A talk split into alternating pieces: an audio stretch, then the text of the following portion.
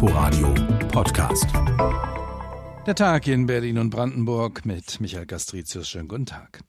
Aufregung wieder einmal um den Satiriker und ZDF-Moderator Jan Böhmermann. Diesmal ist er allerdings Opfer, nicht Erreger.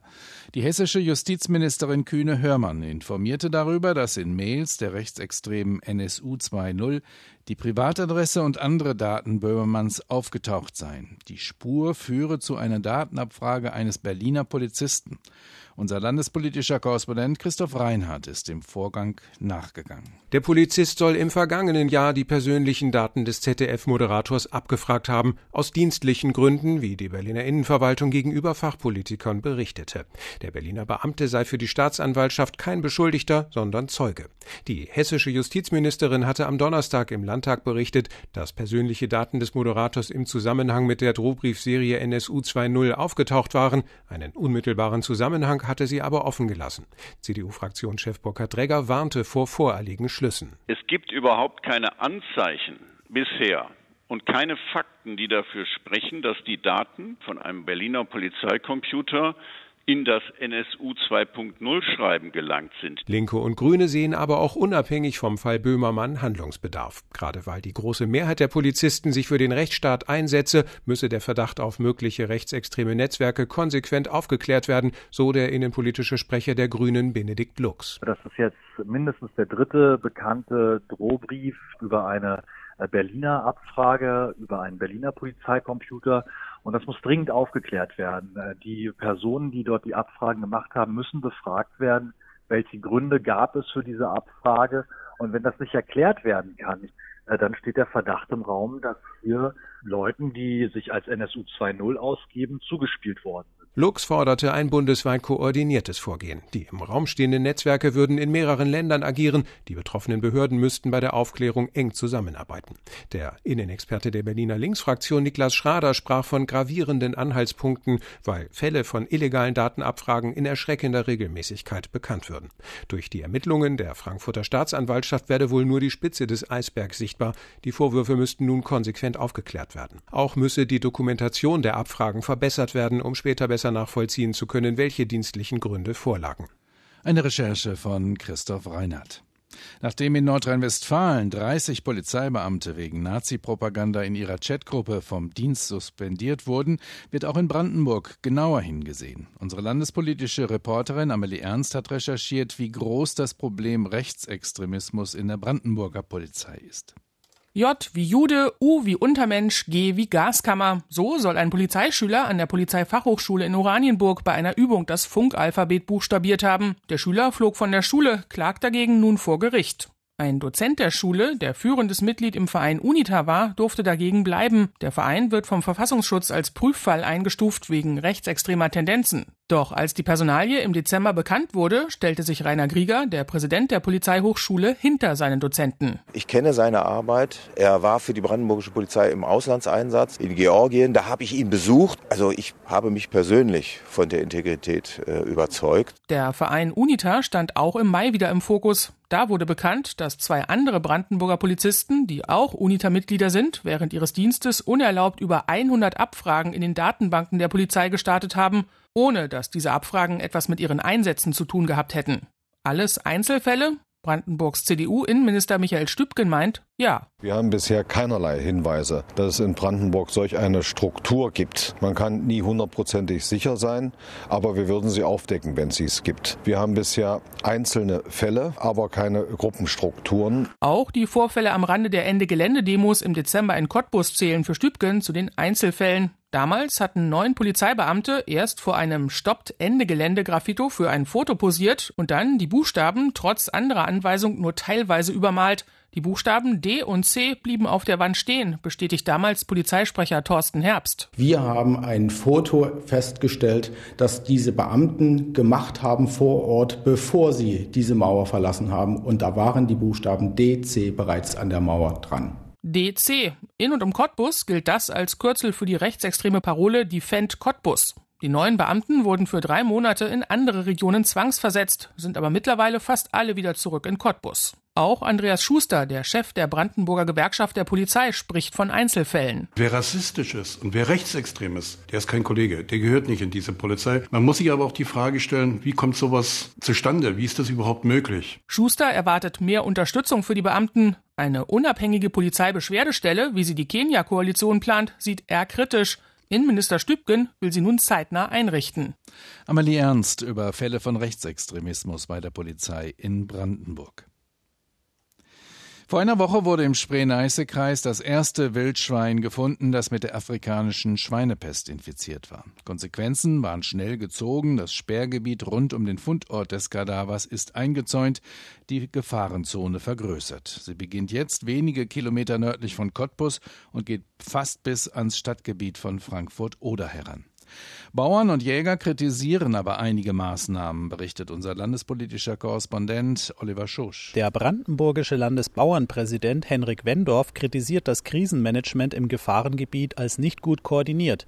Die Maßnahmen seien zum Teil wirkungslos, so Wendorf. Hier schließe ich insbesondere den derzeit aufgestellten mobilen Zaun ein, der teilweise keinen Strom führt, teilweise auch durchbrechend beschädigt ist durch durchbrechendes Wild. Also der liegt um. Wendorf fordert, dass der versprochene feste Gitterzaun mit Kriechschutz schnell aufgestellt wird.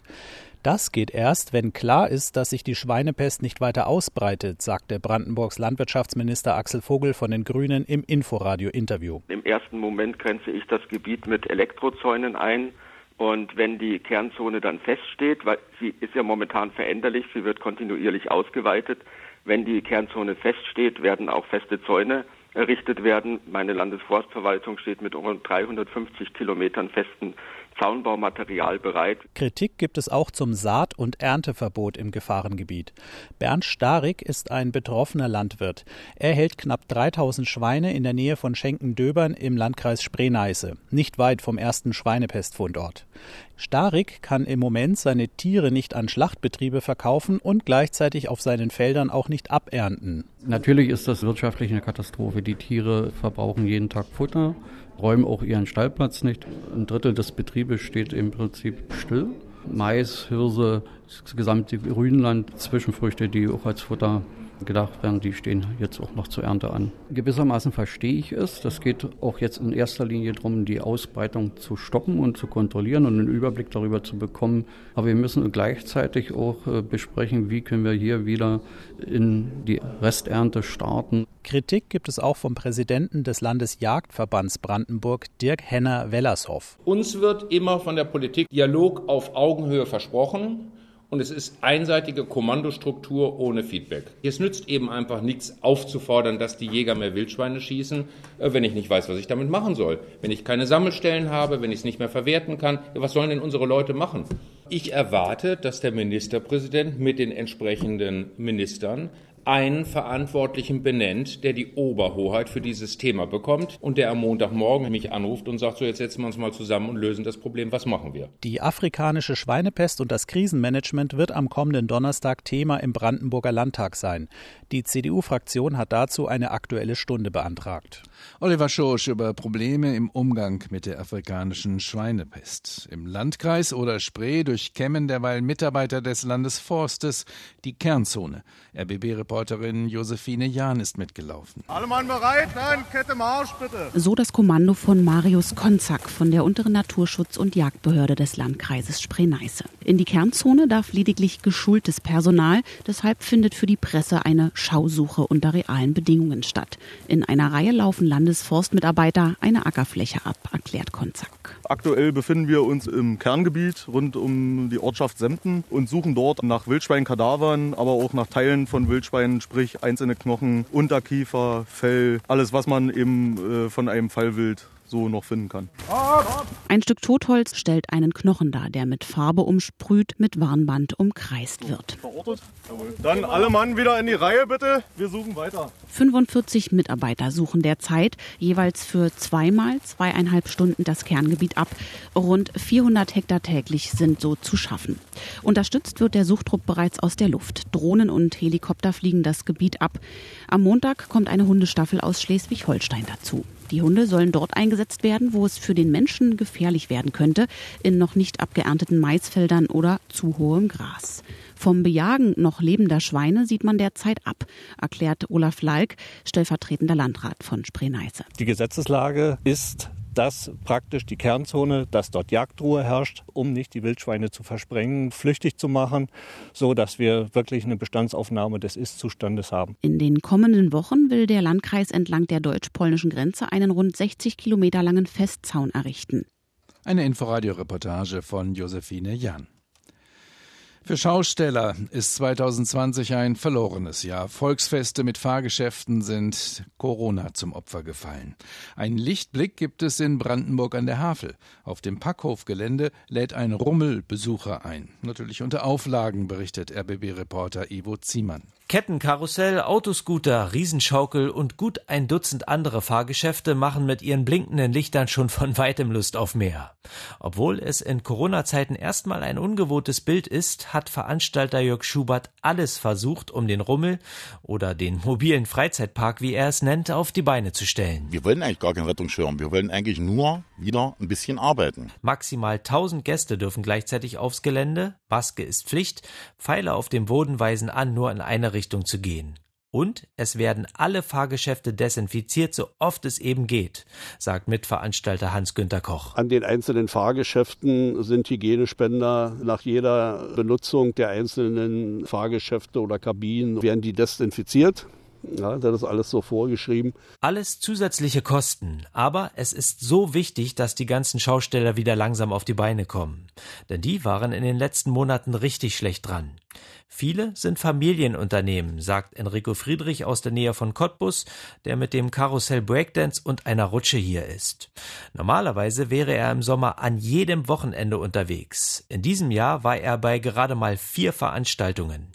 Deswegen hofft er, dass viele Brandenburger den Weg zum Parkhof finden. Das ist eigentlich für uns sehr wichtig, weil wir haben ja alle Kredite laufen und das muss ja alles bezahlt werden. Unterstützung vom Staat ist nicht dolle. Veranstalter Jörg Schubert ist eigentlich ganz positiv gestimmt, dass Groß und Klein kommen werden. Wir haben ja über die letzten Monate so viele Einschränkungen äh, über uns ergehen lassen müssen.